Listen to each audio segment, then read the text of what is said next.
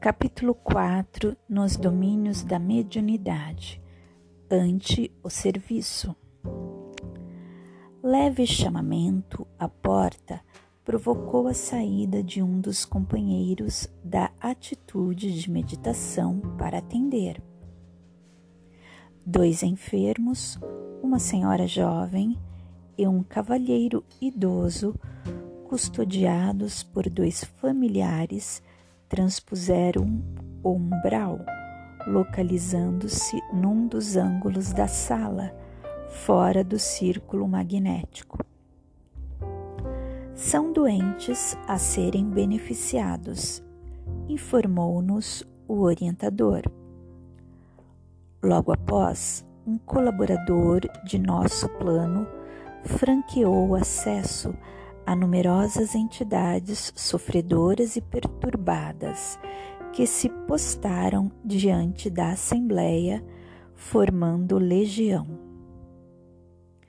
Nenhuma delas vinha até nós constrangidamente. Dir-se-ia que se aglomeravam em derredor dos amigos encarnados em prece, quais mariposas inconscientes rodeando grande luz.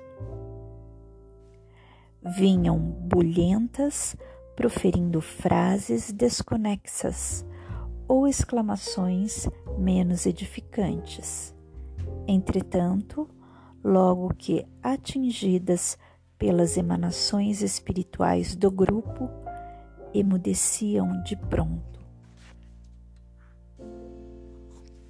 qual fossem contidas por forças que elas próprias não conseguiam perceber.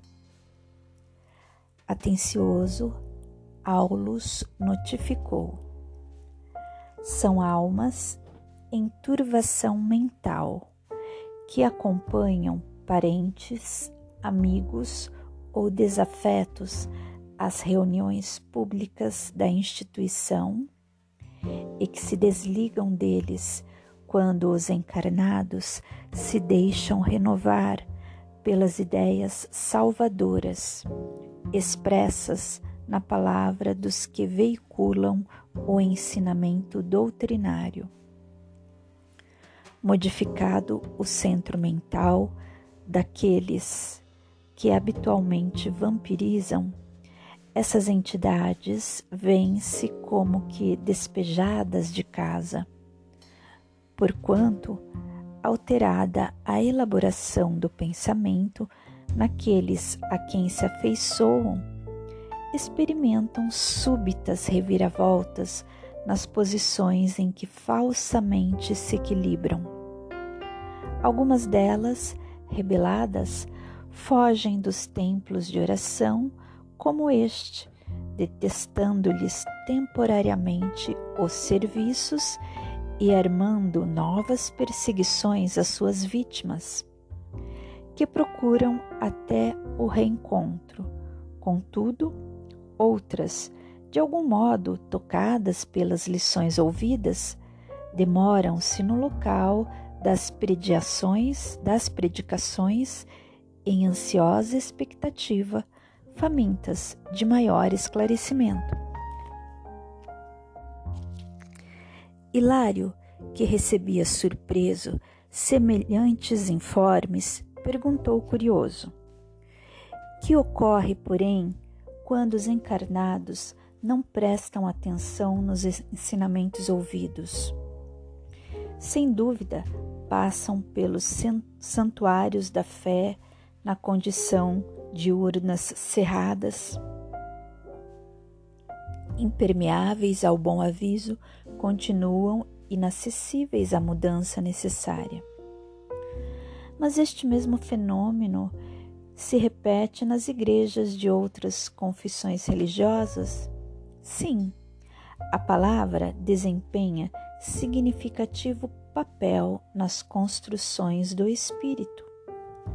Sermões, e conferências de sacerdotes e doutrinadores em variados setores da fé, sempre que inspirados no infinito. Bem, guardam o objetivo da elevação moral. O assistente meditou um instante e acrescentou: Entre os homens, porém, se não é fácil cultivar a vida digna, é muito difícil habilitar-se à criatura à morte libertadora. Comumente, desencarna-se a alma sem que se lhe desagarrem os pensamentos enovelados em situações, pessoas e coisas da terra.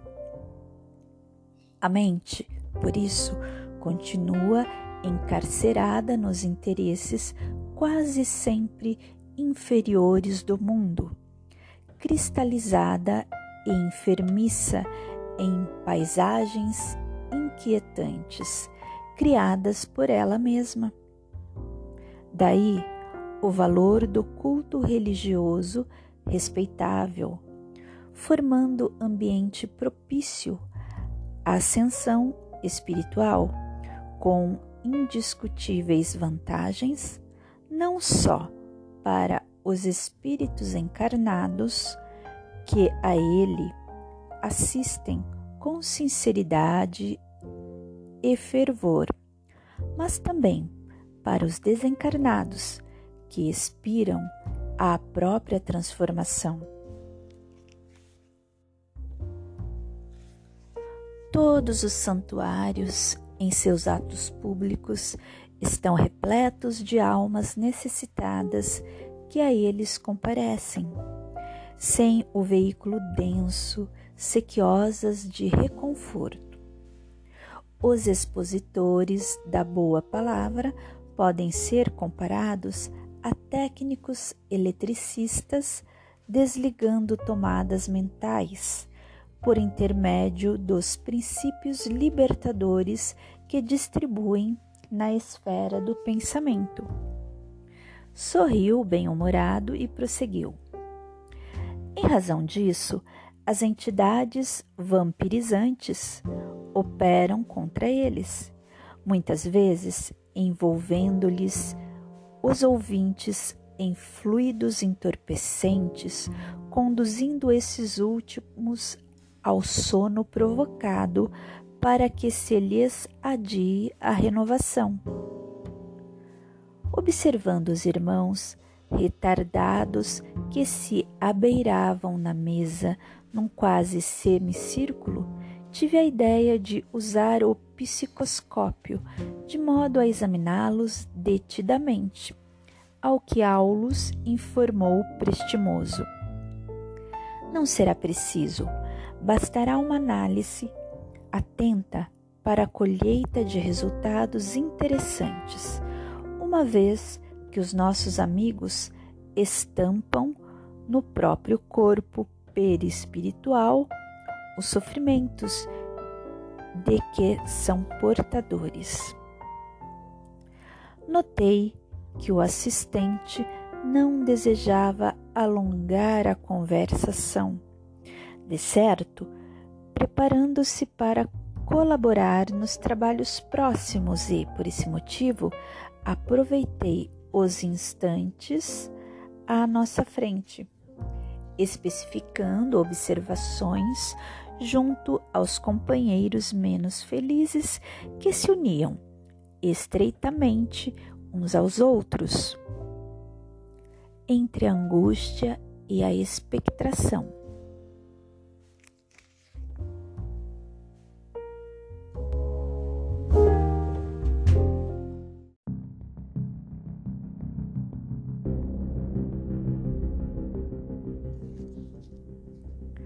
Pareciam envolvidos em grande nuvem ovalada, qual nevoeiro cinza escuro, espesso, imóvel, agitado por estranhas formações. Reparei o conjunto, notando que alguns deles se mostravam enfermos, como se estivessem ainda na carne. Membros lesados, mutilações, paralisias e ulcerações diversas eram perceptíveis a rápido olhar. Talvez porque Hilário e eu nos demorássemos em atencioso exame, na posição de aprendizes em aula, um dos colaboradores espirituais da reunião acercou-se de nós e falou cordial. Nossos irmãos sofredores trazem consigo individualmente o, esti o estigma dos erros deliberados a que se entregaram.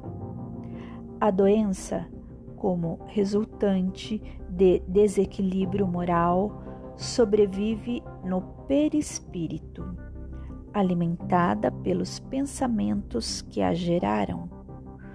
Quando esses pensamentos persistem depois da morte do corpo físico, mas adquirem melhoras positivas em reunião de intercâmbio? indagou Hilário, espantadiço. Sim, esclareceu o interlocutor.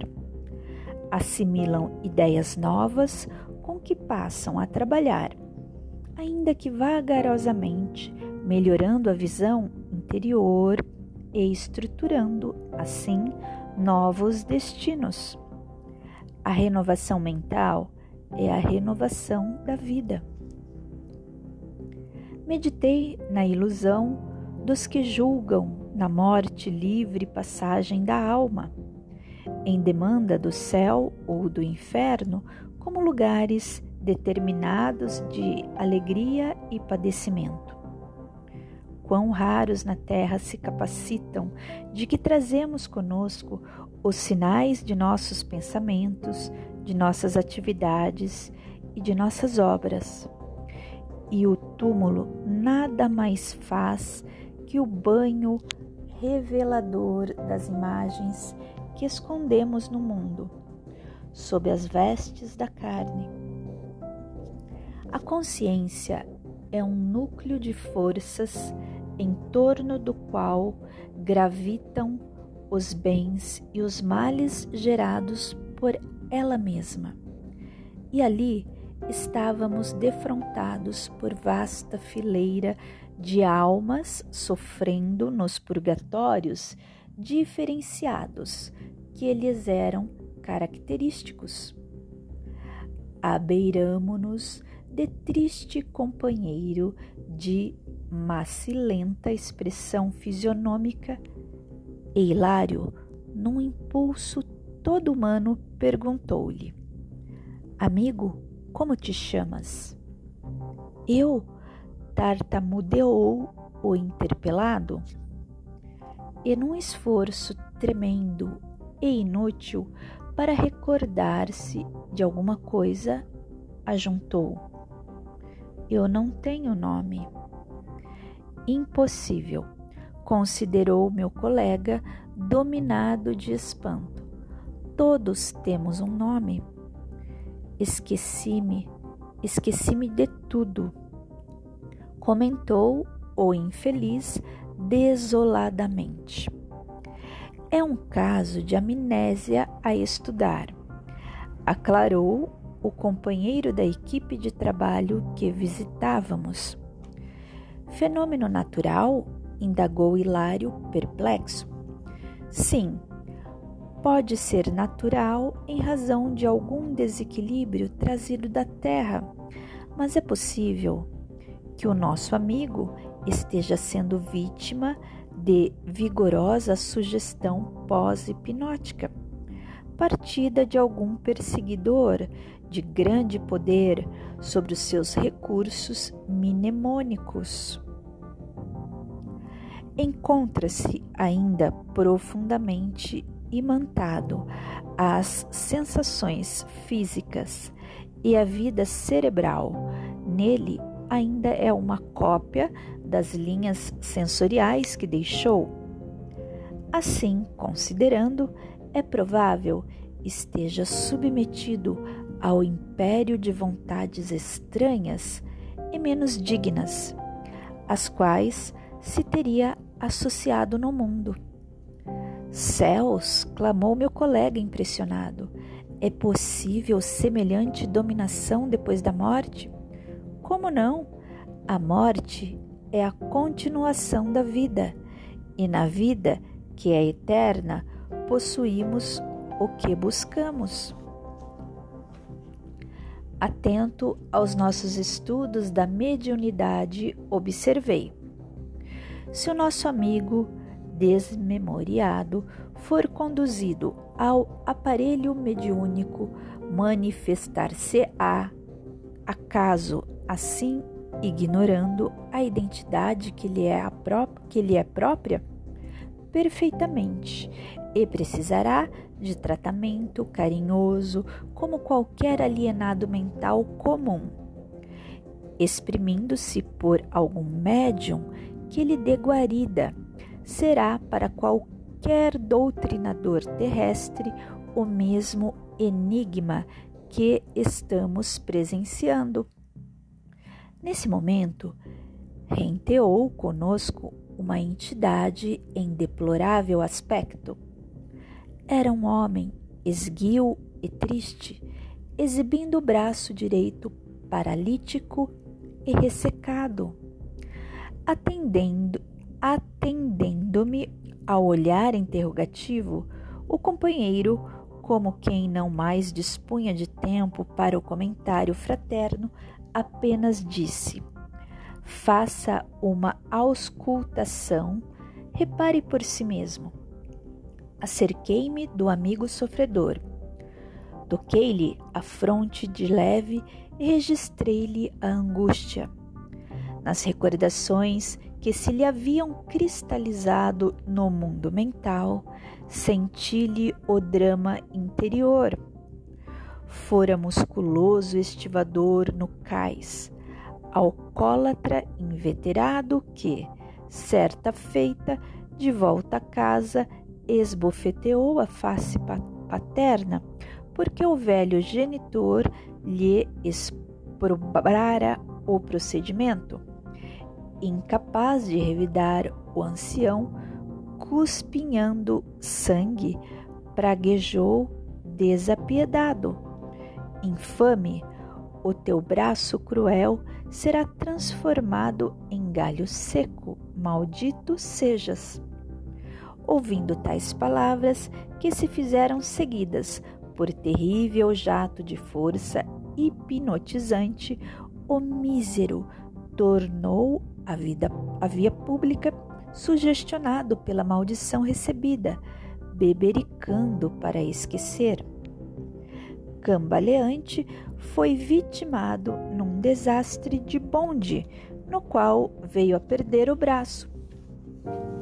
Sobreviveu por alguns anos, coagulando, contudo, no próprio pensamento, a ideia de que a expressão paternal tivera a força de uma ordem vingativa e se a se lhe implantar no fundo da alma, e por isso, ao desencarnar, recuperara o membro dantes mutilado a pender-lhe, ressecado e inerte no corpo perispíritico. Enquanto refletia, nosso orientador reaproximou-se de nós e, percebendo quanto se passava, informou é um caso de reajuste difícil, reclamando tempo e tolerância. E, afagando os ombros do paralítico, acentuou: Nosso amigo traz a mente subjugada pelo remorso com que ambientou nele mesmo a maldição recebida. Exige muito carinho para refazer-se sem despreocupar-me do tema que nos prendia a atenção, inquiri. Se esse companheiro utilizar-se da organização mediúnica, transmitirá ao receptor humano as sensações de que se acha investido?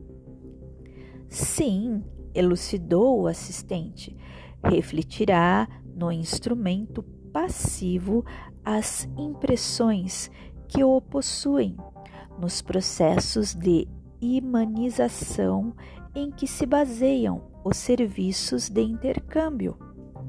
Sorriu bondoso e acrescentou: No entanto, não nos percamos agora nos casos particulares.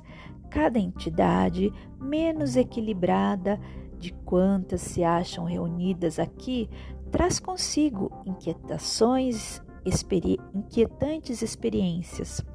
Observemos de plano mais alto. E conduziu-me à cabeceira da mesa, onde o nosso amigo Raul Silva ia começar o serviço de oração.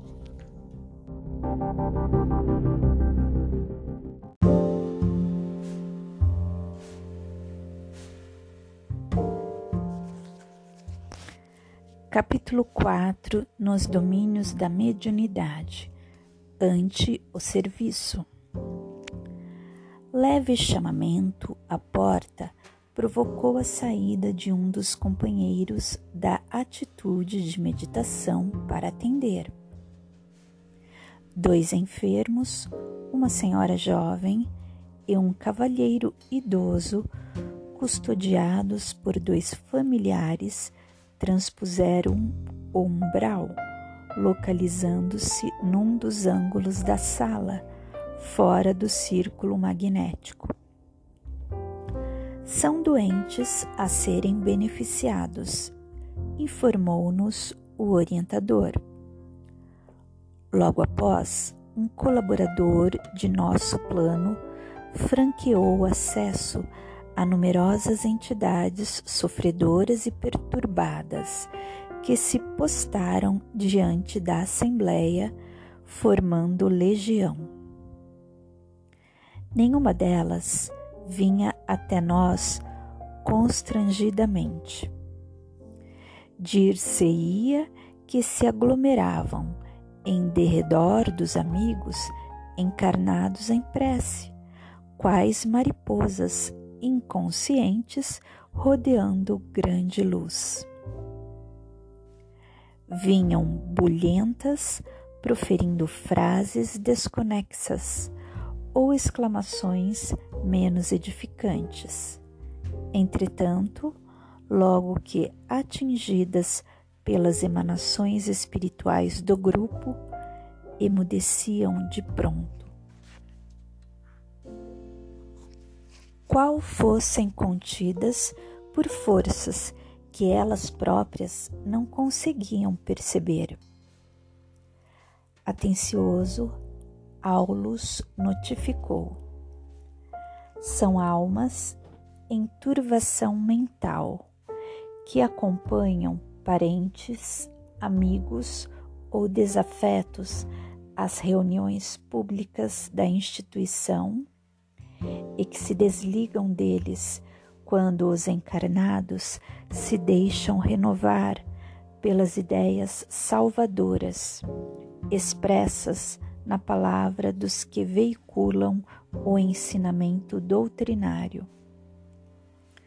Modificado o centro mental daqueles que habitualmente vampirizam, essas entidades vêm-se como que despejadas de casa, porquanto alterada a elaboração do pensamento naqueles a quem se afeiçoam experimentam súbitas reviravoltas nas posições em que falsamente se equilibram. Algumas delas, rebeladas, fogem dos templos de oração como este, detestando-lhes temporariamente os serviços e armando novas perseguições às suas vítimas, que procuram até o reencontro. Contudo, Outras, de algum modo tocadas pelas lições ouvidas, demoram-se no local das prediações, das predicações em ansiosa expectativa, famintas de maior esclarecimento. Hilário, que recebia surpreso semelhantes informes, perguntou curioso: Que ocorre, porém, quando os encarnados não prestam atenção nos ensinamentos ouvidos. Sem dúvida, passam pelos santuários da fé na condição de urnas cerradas, impermeáveis ao bom aviso, continuam inacessíveis à mudança necessária. Mas este mesmo fenômeno se repete nas igrejas de outras confissões religiosas? Sim, a palavra desempenha significativo papel nas construções do espírito.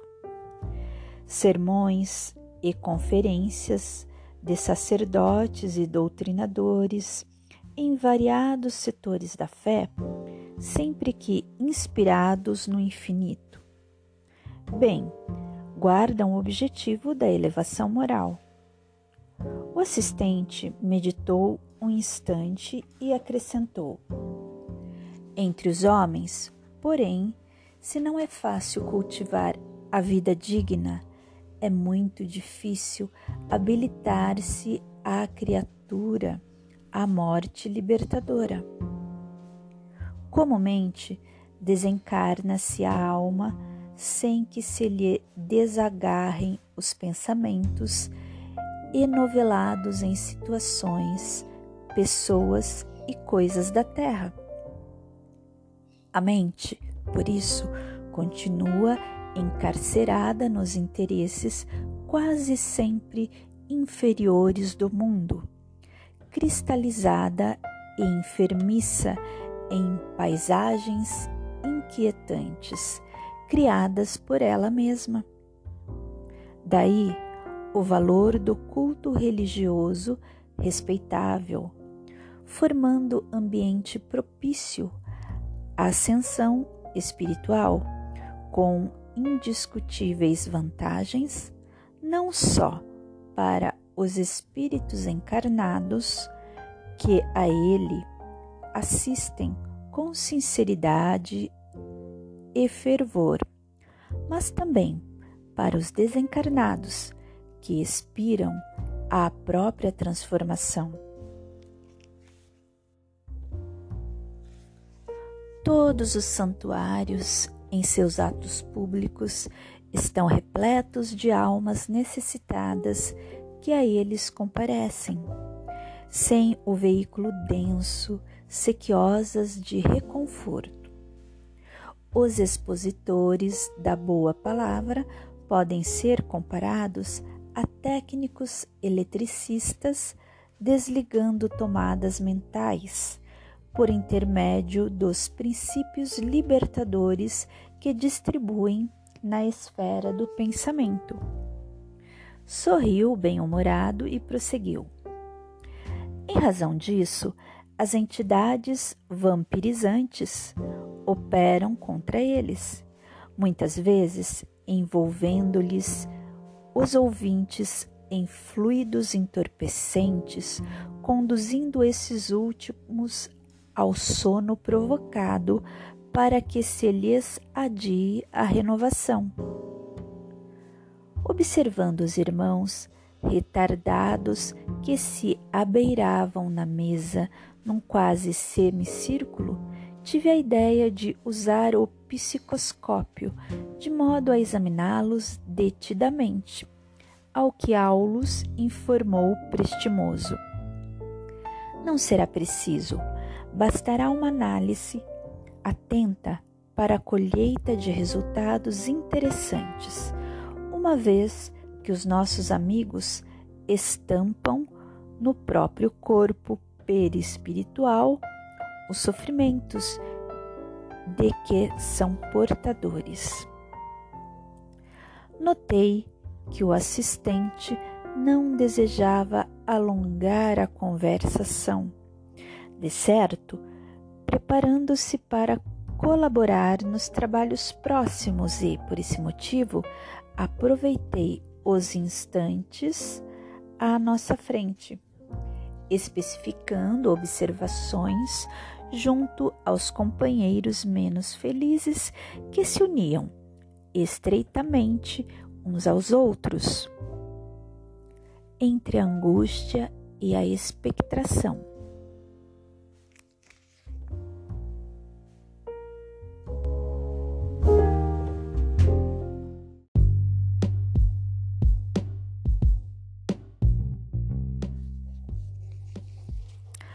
Capítulo 5 Assimilação de correntes mentais. Faltavam apenas dois minutos para as 20 horas, quando o dirigente espiritual mais responsável deu entrada no pequeno recinto. Nosso orientador articulou a apresentação. O irmão Clementino abraçou-nos, acolhedor. A casa pertencia-nos a todos, explicou sorridente. Estivéssemos, pois, à vontade na tarefa de que nos achávamos investidos. A essa altura, diversas entidades do nosso plano colocaram-se junto dos médiums que estariam de serviço. Clementino avançou em direção a Raul Silva, perto de quem se apostou em muda reflexão. Logo após, Aulus convidou-me ao psicoscópio e, graduando-o sob nova modalidade, recomendou-nos acurado exame. Foquei os companheiros encarnados em concentração. Dessa vez, os veículos físicos apareciam quais se fossem correntes eletromagnéticas em elevada tensão.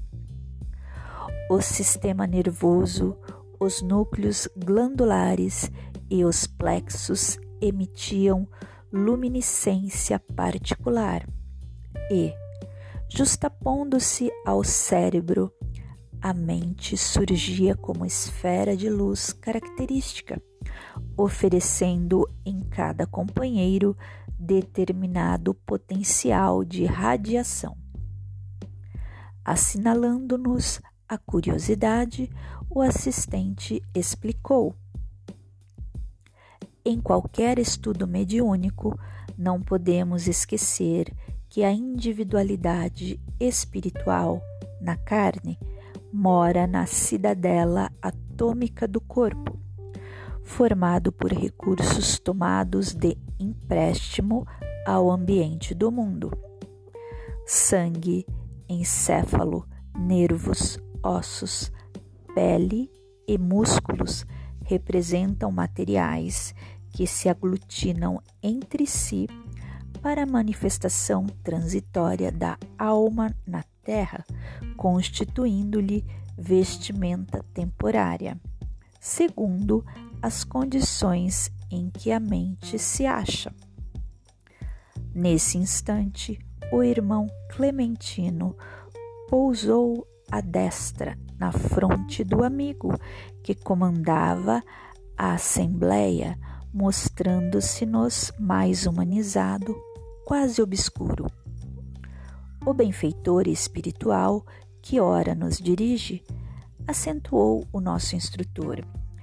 Afigura-se-nos mais pesado porque amorteceu o elevado tom vibratório em que respira atualmente, habitualmente, descendo a posição de Raul, tanto quanto lhe é possível para benefício do trabalho recomeçante. Influencia agora a vida cerebral do condutor da casa à maneira de um musicista emérito manobrando respeitoso um violino de alto valor, do qual conhece a firmeza e a harmonia. Notamos que a cabeça venerável de Clementino passou a emitir raios fulgurantes ao mesmo tempo que o cérebro de Silva, sob os dedos do benfeitor, se nimbava de luminosidade intensa, embora diversa.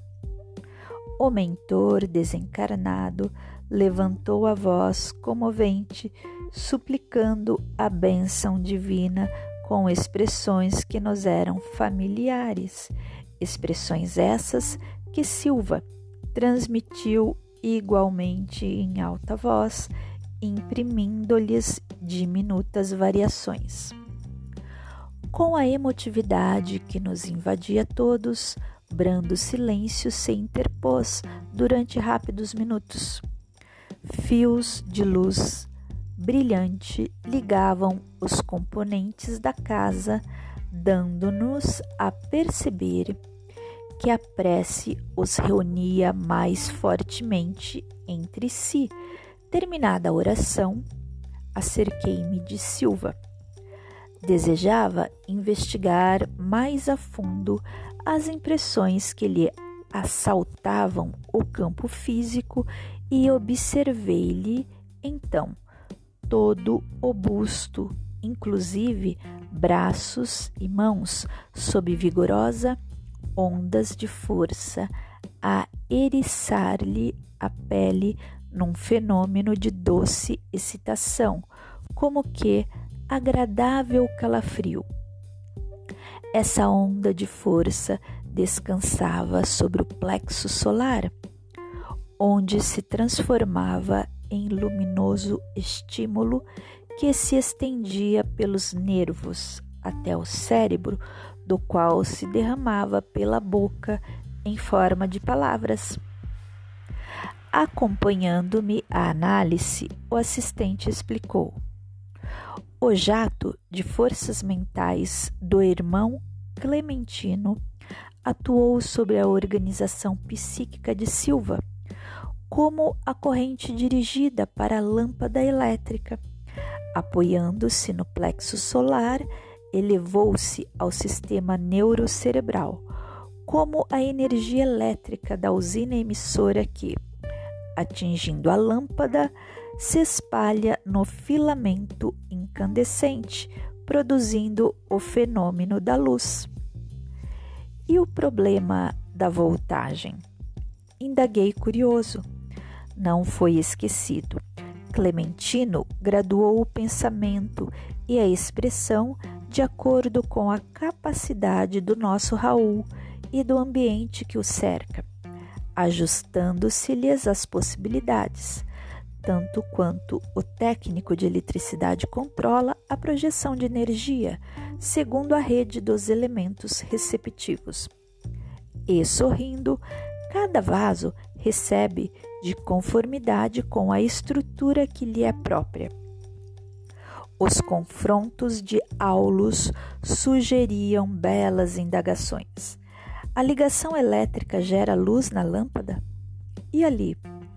O contato espiritual, de certo, segundo inferíamos, improvisava forças igualmente a se derramarem do cérebro e da boca de Silva na feição de palavras e raios luminosos. O instrutor percebeu-nos a muda inquirição e apressou-se em aclarar.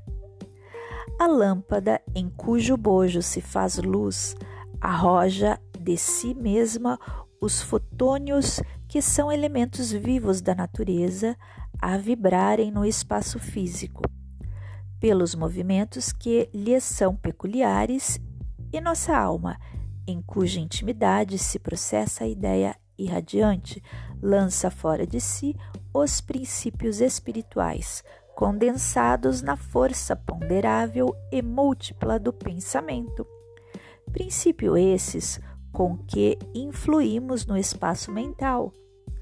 Os mundos atuam uns sobre os outros pelas irradiações que despendem, e as almas influenciam-se mutuamente por intermédio dos agentes mentais que produzem. A palavra serena e precisa do orientador compelia-nos à meditação, embora rápida. Os claros apontamentos a respeito da energia mental conduziam-me a preciosas reflexões. Então, o pensamento não escapava às realidades do mundo corpuscular. Ponderei de mim para comigo. Assim como possuímos na Terra valiosas observações alusivas à química da matéria densa, relacionando-lhe às unidades atômicas, o campo da mente oferecia largas ensanchas ao estudo de suas combinações. Pensamentos de crueldade, revolta, tristeza, amor, compreensão, esperança ou alegria teriam natureza diferenciada, com característicos e pesos próprios, adensando a alma ou sutilizando-a, além de lhe definirem as qualidades magnéticas. A onda mental possuiria determinados coeficientes de força na concentração silenciosa, no verbo exteriorizado ou na palavra escrita. Compreendida desse modo, mais uma vez, e sem qualquer obscuridade, que somos naturalmente vítimas ou beneficiários de nossas próprias criações, segundo as correntes mentais que projetamos, escravizando-nos a compromissos com a retaguarda de nossas experiências ou libertando-nos para a vanguarda do progresso, conforme nossas deliberações e atividades em harmonia ou em desarmonia com as leis eternas. O solilóquio, porém, não devia alongar-se. Nosso orientador, atento aos objetivos de nossa permanência na casa, chamou-me a novas observações. Repararam na comunhão entre Clementino e Silva no momento da prece? E ante a nossa expectação de aprendizes, continuou. Vimos aqui o fenômeno da perfeita assimilação de correntes mentais que preside habitualmente a quase todos os fatos mediúnicos. Para clareza de raciocínio, comparemos a organização de Silva, nosso companheiro encarnado, a um aparelho receptor. Quais os que conhecemos na Terra nos domínios da radiofonia? A emissão mental de Clementino, condensando-lhe o pensamento e a vontade, envolve Raul Silva em profusão de raios que lhe alcançam o campo interior, primeiramente pelos poros, que são miríades de antenas, sobre as quais essa emissão adquire o aspecto de impressões fracas e indecisas. Essas impressões apoiam-se nos centros do corpo espiritual, que funcionam à guisa de condensadores, atingem de imediato os cabos do sistema nervoso a desempenharem o papel de preciosas bobinas de indução, acumulando-se aí num átimo e reconstituindo-se automaticamente no cérebro, onde possuímos centenas de centros motores semelhantes a, milagro, a milagroso teclado de eletroímãs ligados uns aos outros, em cujos fulcros dinâmicos se processam as ações e as reações mentais que determinam vibrações criativas por meio do pensamento ou da palavra, considerando-se o encéfalo como poderosa estação emissora e receptora e a boca por valioso alto-falante. Tais estímulos se expressam ainda pelo mecanismo das mãos e dos pés ou pelas impressões dos sentidos e dos órgãos que trabalham na feição de guindastes e condutores, transformadores e analistas sob o comando direto da mente. A elucidação não podia ser mais simples, contudo, oferecia oportunidade a mais amplas indagações. Temos então aqui a técnica do próprio pensamento? perguntou Hilário com interesse. Não tanto, adiantou o interlocutor. O pensamento que nos é exclusivo flui incessantemente de nosso campo cerebral, tanto quanto as ondas magnéticas e caloríficas que nos são particulares e usamo-lo normalmente acionando os recursos de que dispomos. Não será, porém, tão fácil estabelecer a diferença entre a criação mental que nos pertence e aquela que se nos incorpora à cabeça, ponderou meu colega intrigado. Sua afirmativa carece de base, exclamou o assistente. Qualquer pessoa que saiba manejar a própria atenção observará a mudança, uma vez que o nosso pensamento vibra em certo grau de frequência, a concretizar-se em nossa maneira especial de expressão no círculo dos hábitos e dos pontos de vista, dos modos e do estilo que nos são peculiares. E bem-humorado comentou: Em assuntos dessa ordem, é imprescindível muito cuidado no julgar, porque, enquanto afinamos o critério pela craveira terrena, possuímos uma vida mental quase sempre parasitária, uma vez que ocultamos a onda de pensamento que nos é própria. Para refletir e agir com os preconceitos consagrados ou com a pragmática dos costumes pré-estabelecidos, que são cristalizações mentais no tempo, ou com as modas do dia e as opiniões dos afeiçoados, que constituem fácil acomodação com o menor esforço.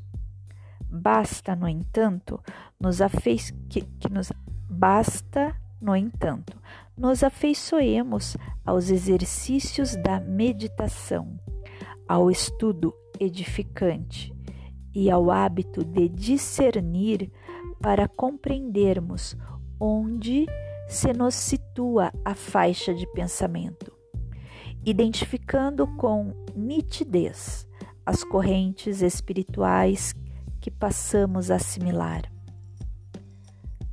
Hilário pensou alguns instantes e, estampando na fisionomia o contentamento de quem fizera importante descoberta, falou satisfeito. Agora percebo como podem surgir fenômenos mediúnicos em comezinhas situações da vida, tanto nos feitos notáveis da genialidade como nos dramas cotidianos. Sim, sim, acentuou o orientador, agora preocupado com o tempo que a nossa palestração consumia. A mediunidade é um dom inerente a todos os seres, como a faculdade de respirar, e cada criatura assimila as forças superiores ou inferiores com as quais sintoniza. Por isso mesmo, o Divino Mestre recomendou-nos oração e vigilância para não cairmos nas sugestões do mal, porque a tentação é o fio de forças vivas a irradiar-se de nós, captando os elementos que lhes são semelhantes e tecendo, assim, ao redor de nossa alma espessa rede de impulsos, por vezes irresistíveis. E buscando o lugar que lhe competia nos trabalhos em andamento, ajuntou. Estudemos trabalhando. O tempo utilizado a serviço do próximo é bênção que entesouramos em nosso próprio favor para sempre.